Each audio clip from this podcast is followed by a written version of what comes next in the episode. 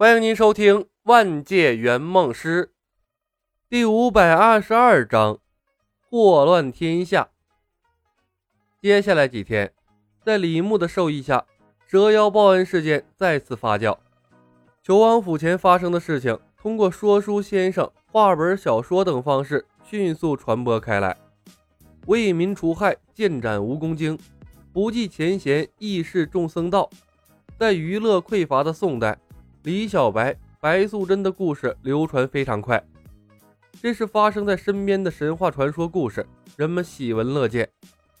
最关键的是，在钱塘县民众的维护下，他们传出去的全是正面的形象。宣传到位，资金到位，官府大开方便之门，富绅们看到了商机，积极的提供场地、人员、原材料，天时地利人和。本就不需要多少技术含量的肥皂厂迅速建了起来，并很快推出了一块名为“知恩”的高端肥皂。知恩肥皂取知恩图报的寓意，外面用牛皮纸包装，牛皮纸上印刷着 Q 版的白蛇图案，萌萌的蛇不仅让人不害怕，还让人感觉格外的亲切。里面的肥皂块上则凹印着一只栩栩如生的卡通造型的狐狸。代表着狐妖的法术神通，李牧是用尽一切办法加深百姓对狐妖的印象，美化他们的形象。这是他炒作起来的热点，是他的优势所在。所有的一切必须围绕这一点展开。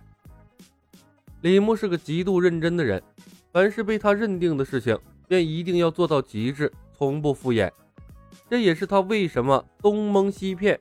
仍然能迅速取得别人信任的原因所在。在他没有跑路之前，和他打交道的每一个人都能从他身上获得切实的好处。有更多的人，即便在他跑路之后，仍能继续享受他遗留的福利。李牧做的这一切都不是无用功。别的任务，他或许可以游离在世界之外，但在胡晓彤的任务中，和世界融入的越深。他就越安全。有域外邪魔入侵，他们藏在土著中间，才不会惹人怀疑。而且，东窗事发的时候，善良可以是一张护身符。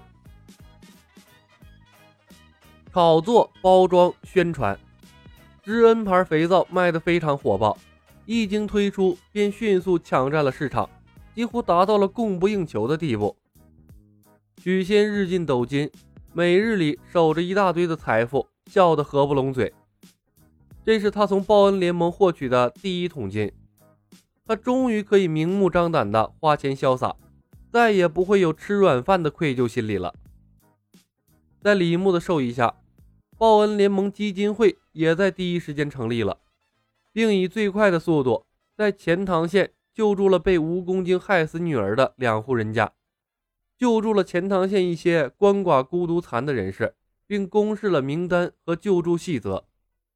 李小白身体力行的向钱塘县的百姓们做到了什么叫做言出法随。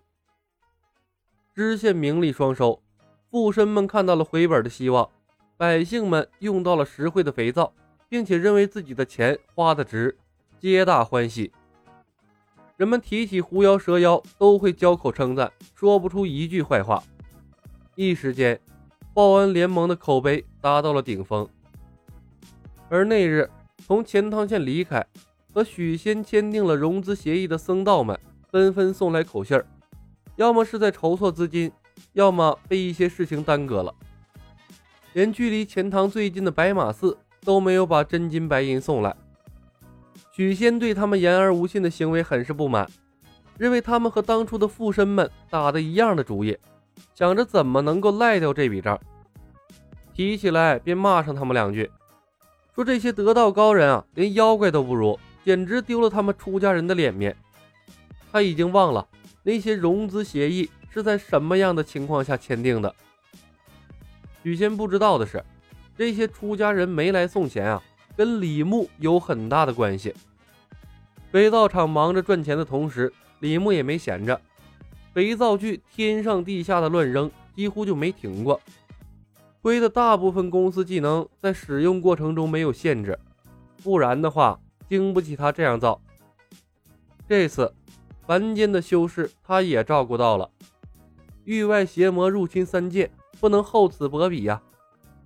整个修道界在李小白的捣乱下乱成了一锅粥。签订了协议的修士们没有送钱来，情有可原。